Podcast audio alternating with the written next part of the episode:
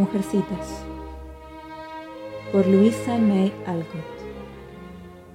Capítulo 16 Cartas. En el amanecer gris, las hermanas encendieron las lámparas y leyeron el capítulo con una ansia que nunca habían sentido, porque ahora la sombra de un problema real había llegado a sus vidas y les había mostrado lo brillantes que eran sus días antes a la luz del sol. Los libritos estaban llenos de ayuda y de consuelo, y mientras se vestían, todas decidieron decir adiós con alegría y esperanza, y despedir a su madre sin la tristeza de las lágrimas ni las quejas de nadie. Todo parecía muy raro cuando bajaron, tan quieto, tan en penumbras afuera, tan lleno de luces y de movimiento adentro. El desayuno a esa hora temprana era extraño, y hasta la cara familiar de Hannah parecía antinatural volando por la cocina con la gorra de noche en la cabeza. El gran baúl estaba en el vestíbulo, la capa y el sombrero de la madre en el sofá, y la madre misma, sentada, tratando de comer, pero tan pálida y agotada de insomnio y ansiedad, que a sus hijas les estaba costando mucho mantener su decisión de no llorar. Los ojos de Meg se llenaban de lágrimas a pesar de sí misma. Joe tenía que esconder la cara en la toalla de la cocina. Y las jóvenes, con caras graves, preocupadas, miraban a su alrededor como si la pena fuera una experiencia nueva para ellas. Nadie hablaba mucho, pero cuando se acercó la hora y todas se sentaron a esperar el carruaje, la señora March dijo a las chicas, que estaban todas ocupadas alrededor de ella, arreglándole la mantilla, poniéndole las galochas, acomodando el bolso. Hijas, las dejo al cuidado de Hannah y bajo la protección del señor Lawrence. Hannah es la lealtad misma y nuestro buen vecino las cuidará como si fueran sus nietas. No tengo miedo por ustedes, pero estoy ansiosa porque no sé si van a tomar bien este problema. No se pongan tristes o muy nerviosas cuando yo no esté, y no crean que si no hacen nada se van a sentir mejor. Sigan con su trabajo como siempre, porque el trabajo da una gran tranquilidad. No dejen de tener esperanzas y ocúpense en cosas útiles, y pase lo que pase, recuerden que siempre tuvieron un padre. Sí, mamá. Meg, querida, sé prudente. Cuida a tus hermanas, consulta con Hannah, y si hace falta, acude al señor Lawrence. Sé paciente, Joe. No te pongas triste ni hagas tonterías. Escríbeme seguido y sé valiente, hija. Ayuda y consuela a las demás. Beth, consuélate con la música y sé fiel con tus deberes de la casa. Y tú, Amy, ayuda en lo que puedas y sé obediente. Y quédate en casa, a salvo. Sí, mamá, sí. El ruido del carruaje que se acercaba asustó a todas. Todas dejaron lo que hacían y escucharon. Ese fue el peor momento, pero las chicas lo aguantaron. Nadie lloró, nadie se fue corriendo, nadie se quejó ni se lamentó, aunque los corazones de todas estaban llenos de dolor. Todas mandaron mensajes a su padre, y mientras hablaban, pensaban que tal vez ya era tarde para que le llegaran. Todas besaron a su madre en silencio le abrazaron con fuerza y trataron de hacerle gestos alegres con las manos cuando la vieron alejarse. Lori y su abuelo salieron a despedirla, y el señor Brooke parecía tan fuerte, tan sensato y amable, que las chicas lo bautizaron Corazón Valiente. Adiós, queridas. Que Dios las bendiga a todas, susurró la señora March, y besó las caras una por una, y se apresuró a subir al carruaje. Cuando se alejaba salió el sol, y cuando ella se volvió y lo vio, brillante, sobre el grupo del portón, pensó que era una buena señal. Las chicas también lo vieron y sonrieron, y agitaron las manos, y lo último que vio la madre cuando el carruaje dobló la esquina fueron las cuatro caras llenas de luz, y detrás, como un guardia de honor, el señor Lawrence, la fiel Hannah y el devoto Lorry. Qué amables son todos con nosotras, dijo volviéndose hacia el joven y viendo otra vez la marca del respeto y la simpatía en la cara de su acompañante. No veo cómo podría ser de otra manera, respondió el señor Brooke, riéndose con alegría. La señora March tuvo que sonreír también, y así empezó el largo viaje, con buenas señales, luz brillante, sonrisas y palabras alegres. Siento como si acabara de vivir un terremoto, dijo Joe, cuando sus vecinos se fueron a desayunar y las dejaron solas para que descansaran y se refrescaran un poco. Se diría que toda la casa se fue con ella, agregó Meg con pena. Beth abrió los labios para decir algo, pero solo pudo señalar la pila de prendas remendadas de la mesa de la madre, que mostraba que incluso en los últimos momentos de apuro había pensado en ellas y trabajado para la casa. Era solo un detalle, pero les llegó al corazón y a pesar de las decisiones que habían tomado, se quebraron y lloraron amargamente. Hannah dejó que se deshogaran, y cuando la lluvia empezó a descampar, vino al rescate, armada con una cafetera. Ahora, damitas mías, acuérdense de lo que dijo su mamá y no sigan.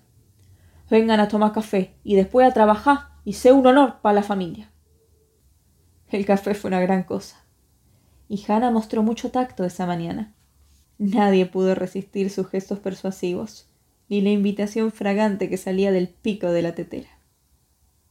Fueron a la mesa, cambiaron los pañuelos por servilletas, y en diez minutos estaban todos bien de nuevo. No dejen de tener esperanzas y ocúpense en cosas útiles. Ese va a ser nuestro lema, y veamos quién se acuerda más tiempo. Me voy a casa de tía March, como siempre. Pero qué sermones me va a dar dijo Joe mientras tomaba el café con el ánimo un poco mejor. Yo voy a casa de los King, aunque preferiría quedarme aquí y ocuparme de la casa, dijo Meg, que hubiera querido tener los ojos menos enrojecidos. No hace falta. Beth y yo podemos ocuparnos de eso, interrumpió Amy con aire de importancia. Hannah nos dice qué hacer, y tendremos todo listo para cuando ustedes vuelvan, agregó Beth, sacando el trapo y la esponja de la cocina. Creo que la ansiedad es un sentimiento interesante, observó Amy mientras comía azúcar con aire pensativo. Las chicas se rieron a pesar de sí mismas, y se sintieron mejor por eso, aunque Meg meneó la cabeza frente a la jovencita que podía consolarse en una taza de azúcar. Cuando Joe vio la ropa remendada, se puso seria de nuevo, y cuando las dos salieron a trabajar, miraron con gran pena la ventana en la que siempre veían a su madre. La cara tan querida ya no estaba, pero Beth recordaba la ceremonia de la familia y estaba ahí despidiéndolas como un mandarín de cara rosada. Típico de mi Beth, dijo Joe y sacudió el sombrero con cara de agradecimiento. Adiós, Maggie. Espero que los King no te vuelvan loca hoy. Y no pienses mucho en papá, querida, agregó cuando se separaron. Espero que la tía March no gruña hoy. El corte de pelo te queda realmente bien, y pareces un lindo muchacho le dijo Meg, tratando de no sonreír frente a esa cabeza rizada, que parecía cómica y chica en los hombros de su hermano. Ese es mi único consuelo. Y tocándose el sombrero a lo Lori, Joe se alejó, sintiéndose como una oveja esquilada en un día de invierno. Las novedades que llegaban sobre el padre consolaban mucho a las chicas, porque aunque estaba muy enfermo, la presencia de la mejor, la más cariñosa de las enfermeras le había hecho muy bien. El señor Brooke enviaba un boletín por día, y como cabeza de familia, Meg insistía en leer los despachos, un poco más alegres cada día, a medida que pasaba la semana. Al principio todas querían escribir, y se mandaban gordos sobres desde el buzón. La hermana que los depositaba se sentía importante con esa correspondencia de Washington. Como cada uno de esos paquetes contenía notas características del grupo, vamos a robar un correo imaginario y leerlas. Mi muy adorada madre. Es imposible decirte lo felices que nos puso la última carta. Las novedades eran tan buenas que no podíamos parar de reír y llorar al mismo tiempo. Qué amable es el señor Brooke, y qué suerte tuvimos de que él tuviera tantos asuntos que resolver en la ciudad para el señor Lawrence, porque me doy cuenta de que el señor Brooke es muy útil para ti y para papá. Las nenas se portan bien, son como oro. Joe me ayuda a coser y también insiste en hacer los trabajos duros. Debería temer que exagere, pero sé que su ataque de moral no le va a durar mucho. Beth es tan constante como un reloj en su tarea y nunca se olvida de lo que le dijiste. Le duele mucho lo de papá y está seria todo el tiempo, excepto cuando toca algo en su pianito. Amy me hace caso y yo la cuido mucho. Se peina sola y estoy enseñándole a hacer ojales y arreglarse las medias. Siempre intenta y no se da por vencida, y cuando vuelvas sé que te va a emocionar con lo mucho que adelantó. El señor Lawrence nos cuida como una gallina clueca, dice Joe, y Laurie es muy amable y buen vecino. Él y yo nos divierte mucho, aunque a veces nos ponemos tristes. Y nos sentimos huérfanas contigo tan lejos. Hannah es una santa y no nos reta mucho, y a veces me llama señorita Margaret, y eso me parece correcto y me trata con respeto. Estamos bien, y nos mantenemos ocupadas, pero tenemos tantas ganas de que vuelvas. Dale mi amor, mi enorme amor a papá, y créeme, siempre tuya, Meg. Esa nota escrita con cuidado sobre papel perfumado, contrastaba enormemente con la siguiente, garabateada sobre una gran hoja de papel importado fino, adornada con puntos y toda clase de dibujitos, y letras de muchos tamaños. Mi preciosa Marmy, tres zurras por papá.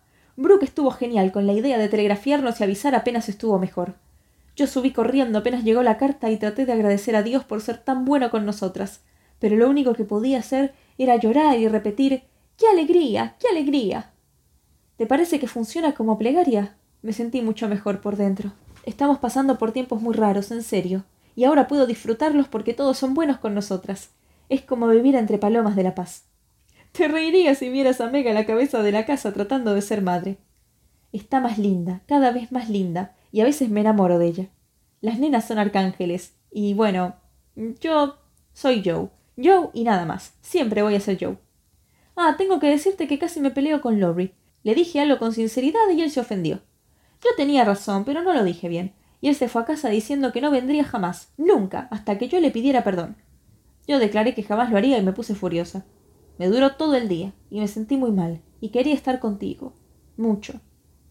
Lori y yo somos muy orgullosos, y no nos gusta pedir perdón. Pero yo pensé que él lo haría porque lo cierto era que yo tenía razón. Pero no vino y a la noche me acordé de lo que dije cuando Amy cayó en el río. Leí mi libro, me sentí mejor, y resolví que el sol no se pondría sobre mi furia, y corrí a decirle a Lorry que lo lamentaba. Lo encontré en el portón, porque él venía a decirme lo mismo. Los dos nos reímos y nos pedimos perdón y nos sentimos cómodos y bien de nuevo. Ayer hice una canción mientras ayudaba a Hannah a lavar, y como a papá le gustan mis tonterías, te la pongo para que él se divierta. Dale un abrazo bien grande y un beso enorme, enorme para ti, de tu desordenada Joe. Una canción de lavanderas. Canto alegre aquí, reina de mi palangana, mientras se alza nuestra blanca espuma. Lavo y lavo y escurro las enaguas, y las pongo todas a secar en la bruma. Y entonces afuera en el aire se amacan, mientras el sol despacio las embruja. Ojalá pudiéramos lavar así de nuestro corazón y nuestra alma las manchas de la debilidad y de la rabia, y dejar que el agua y el aire nos hicieran puras y blancas, con su inmensa magia. Cuando la hagamos en toda la tierra empezará una mañana de lavado y gloria y abundancia. Entonces en una vida de trabajo el corazón feliz florecerá, porque la mente ocupada no ha pensado en la pena, la mente ocupada no llorará, y las ideas que duelen se han secado con las manos que la casa limpiarán.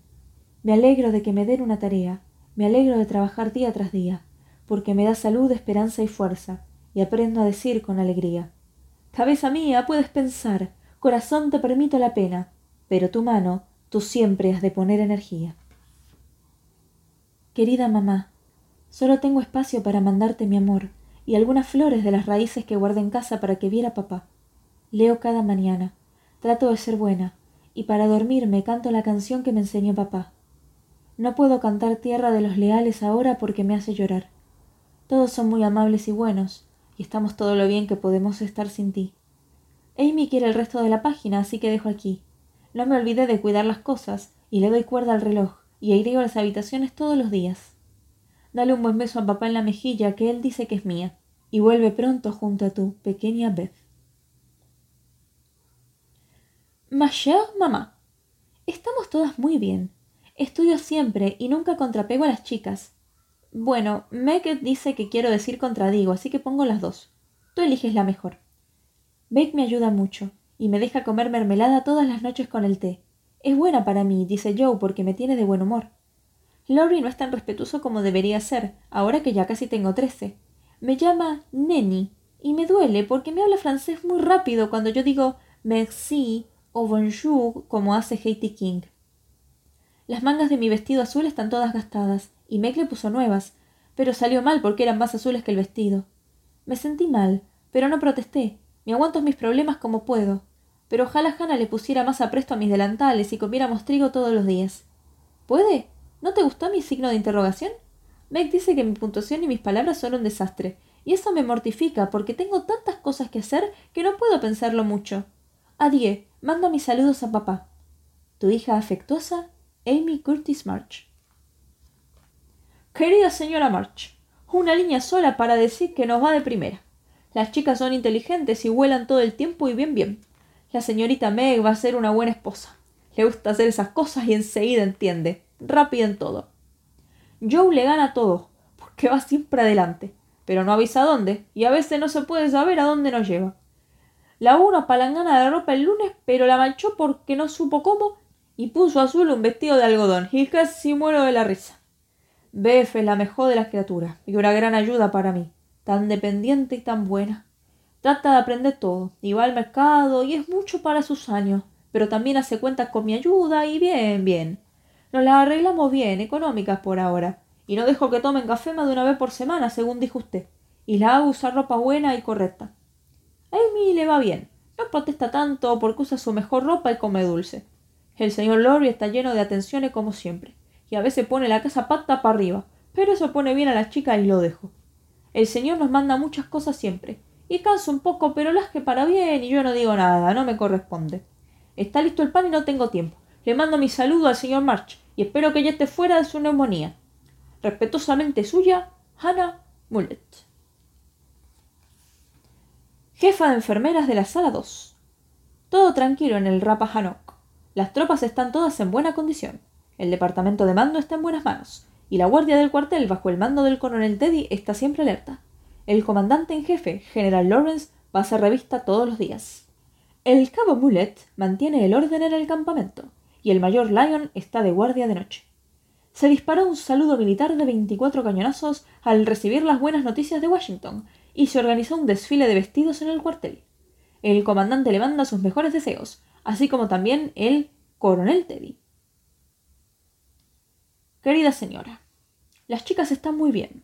Beff y mi muchacho informan sobre sus avances diariamente. Hannah es un modelo de servidora y cuida a la pequeña Meg como un dragón. Por suerte, sigue el buen tiempo. Ojalá que Brooke le sea útil, y por favor recurra a mí por dinero si le hace falta. No deje que le falte nada a su esposo. Gracias a Dios está mejor. Su sincero amigo y servidor, James Lawrence. ¿Qué les ha parecido? Recuerden que pueden escribirme todas sus opiniones y comentarios a castellanoaudiolibros.gmail.com Un saludo y hasta la próxima historia.